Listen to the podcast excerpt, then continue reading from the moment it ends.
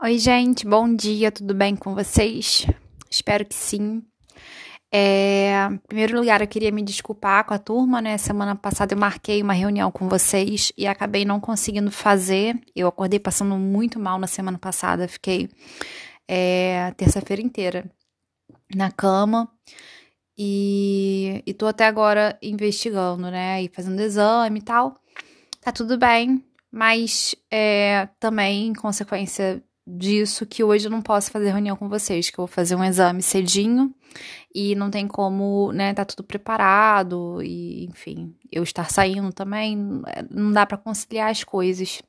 Justamente esse horário da aula de vocês, que é o mais cedinho, é o melhor para fazer o exame. Então, eu vou tentar ser o mais breve possível, mas sem esquecer nenhum detalhe que que seja importante, né, de ser falado. E fico contando com a parceria de vocês no sentido de que qualquer dúvida que vocês tenham, qualquer comentário, vocês estabeleçam contato, né?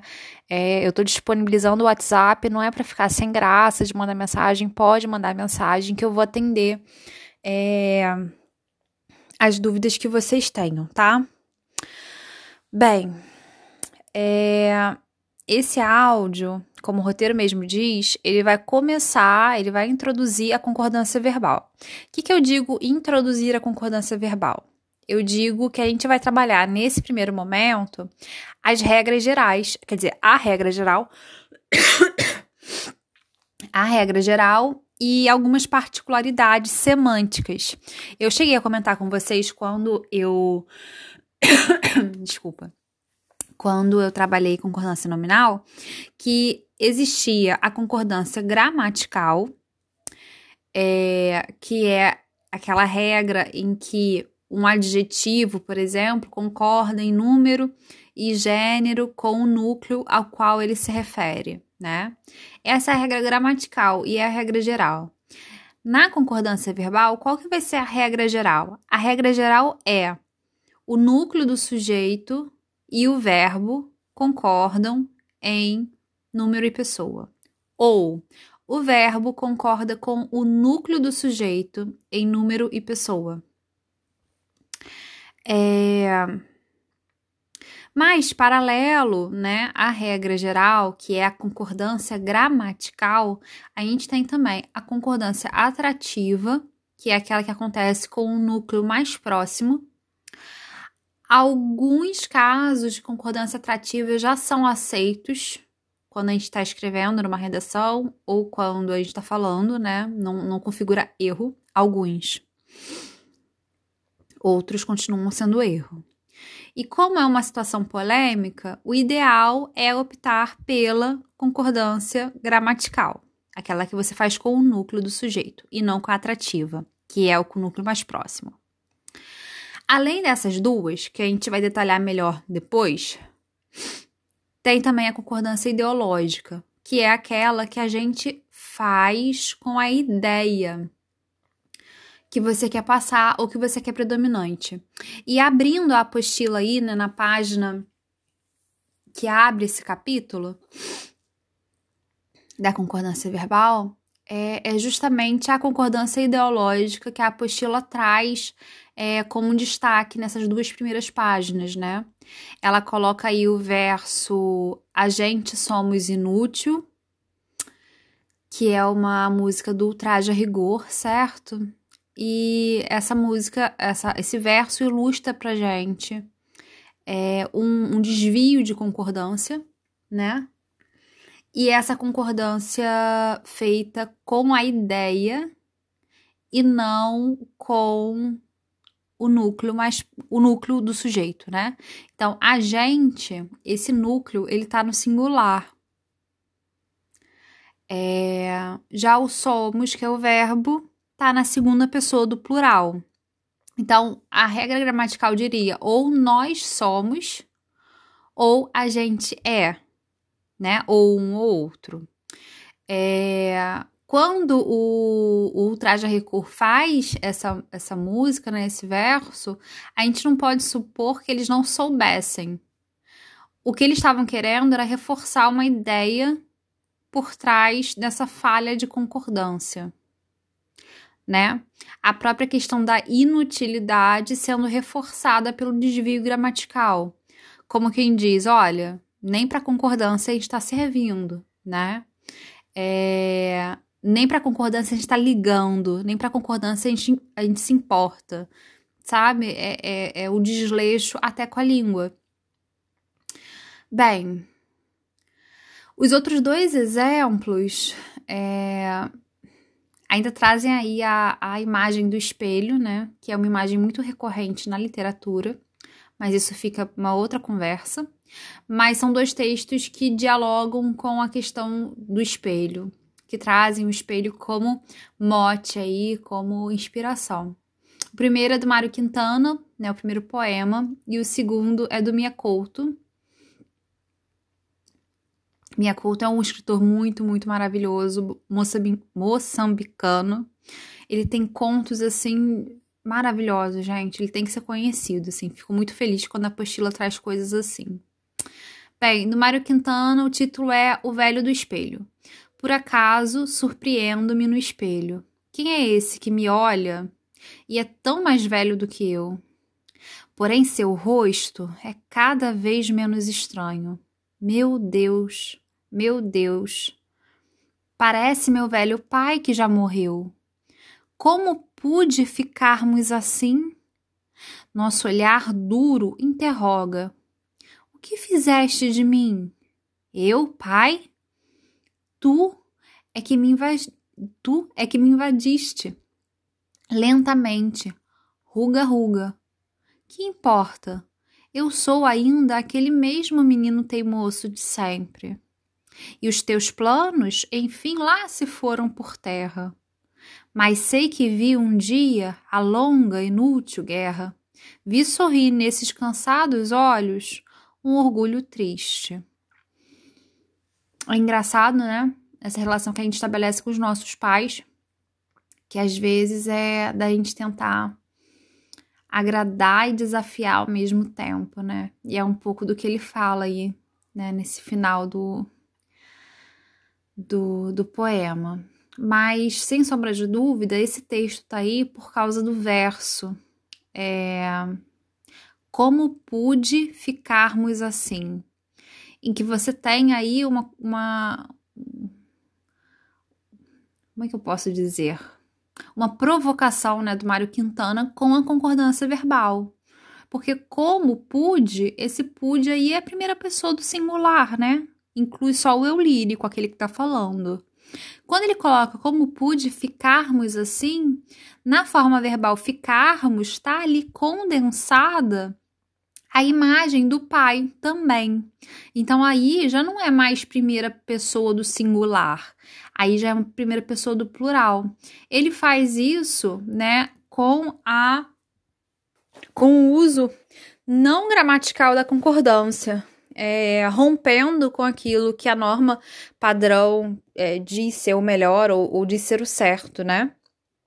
Mas aí a gente tem sempre que voltar para aquela lógica da adequação, né? Nós estamos analisando um poema, é um texto literário, né? Ele não está escrevendo uma redação de vestibular. Então é sempre bom a gente fi fixar, né, que a gente estuda esses casos estilísticos, né, da ruptura com a norma culta, mas isso tem um lugar de ser. É super interessante a gente olhar e perceber que a nossa língua ela é muito plástica, né? A gente pode moldar, a gente pode se expressar de N maneiras. Isso abre um potencial incrível pra gente.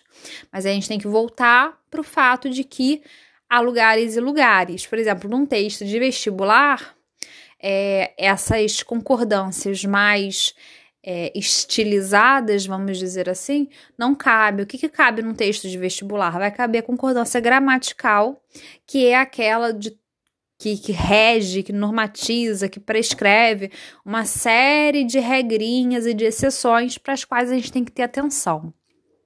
O segundo texto do Minha Couto, o segundo texto que é o texto do Minha Couto diz assim: o espelho. Esse que em mim envelhece assomou ao espelho a tentar mostrar que sou eu. Os outros de mim, fingindo desconhecer a imagem, deixaram-me a sós perplexo, com meu súbito reflexo. A idade é isto, o peso da luz com que nos vemos. Bem, e é isso. Bem, bem, bem, bem. Virando a página, vocês têm aí é, alguns exercícios que eu gostaria que vocês fizessem no caderno quando eu acabar essa explicação, tá? É, agora eu vou fazer a leitura desse trecho do texto para teoria e da regra geral da concordância verbal, tá?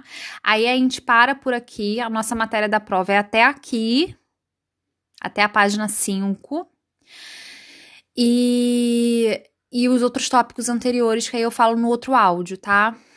Bem, lendo aí do texto para a teoria, Joaquim Matoso Câmara Júnior, em seu livro Manual de Expressão Oral e Escrita, assim comenta os casos de concordância.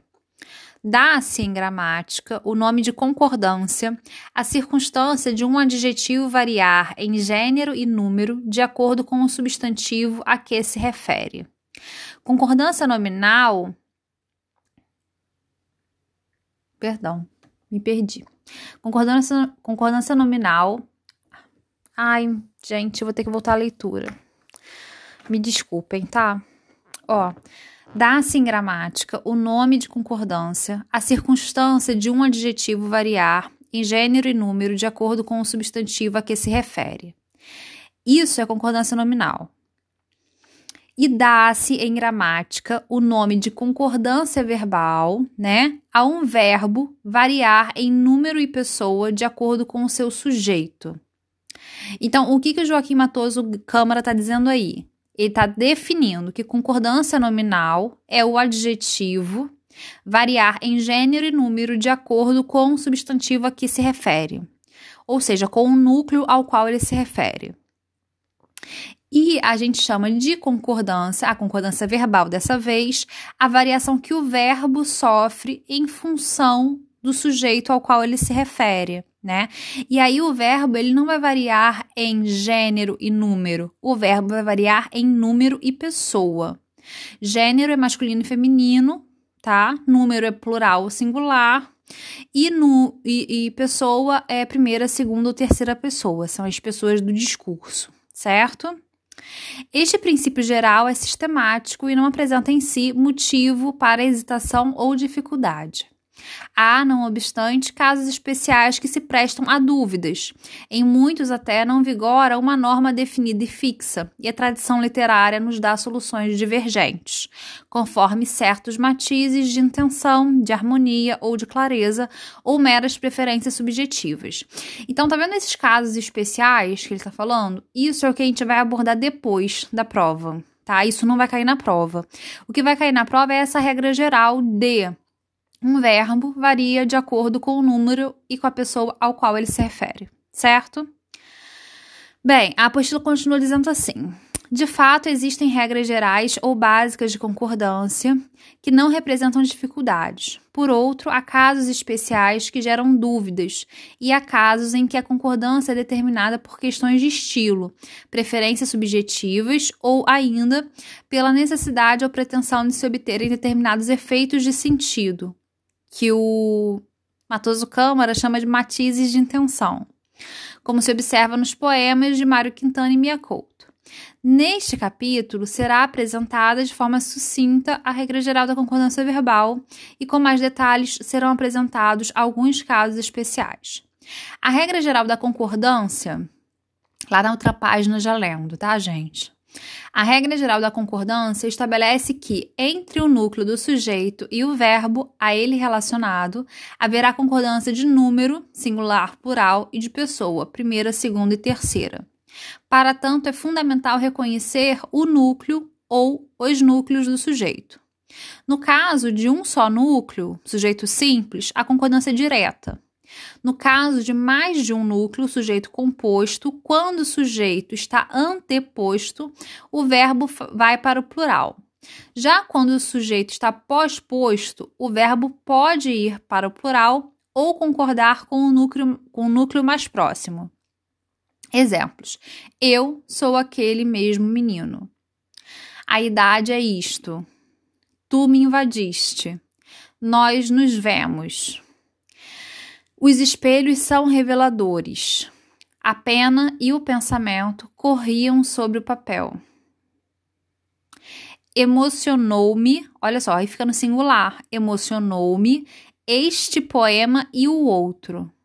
Se você tivesse assim, este poema e o outro me emocionaram, tá vendo? Se o sujeito fosse anteposto ao verbo, a concordância seria obrigatoriamente o verbo no plural.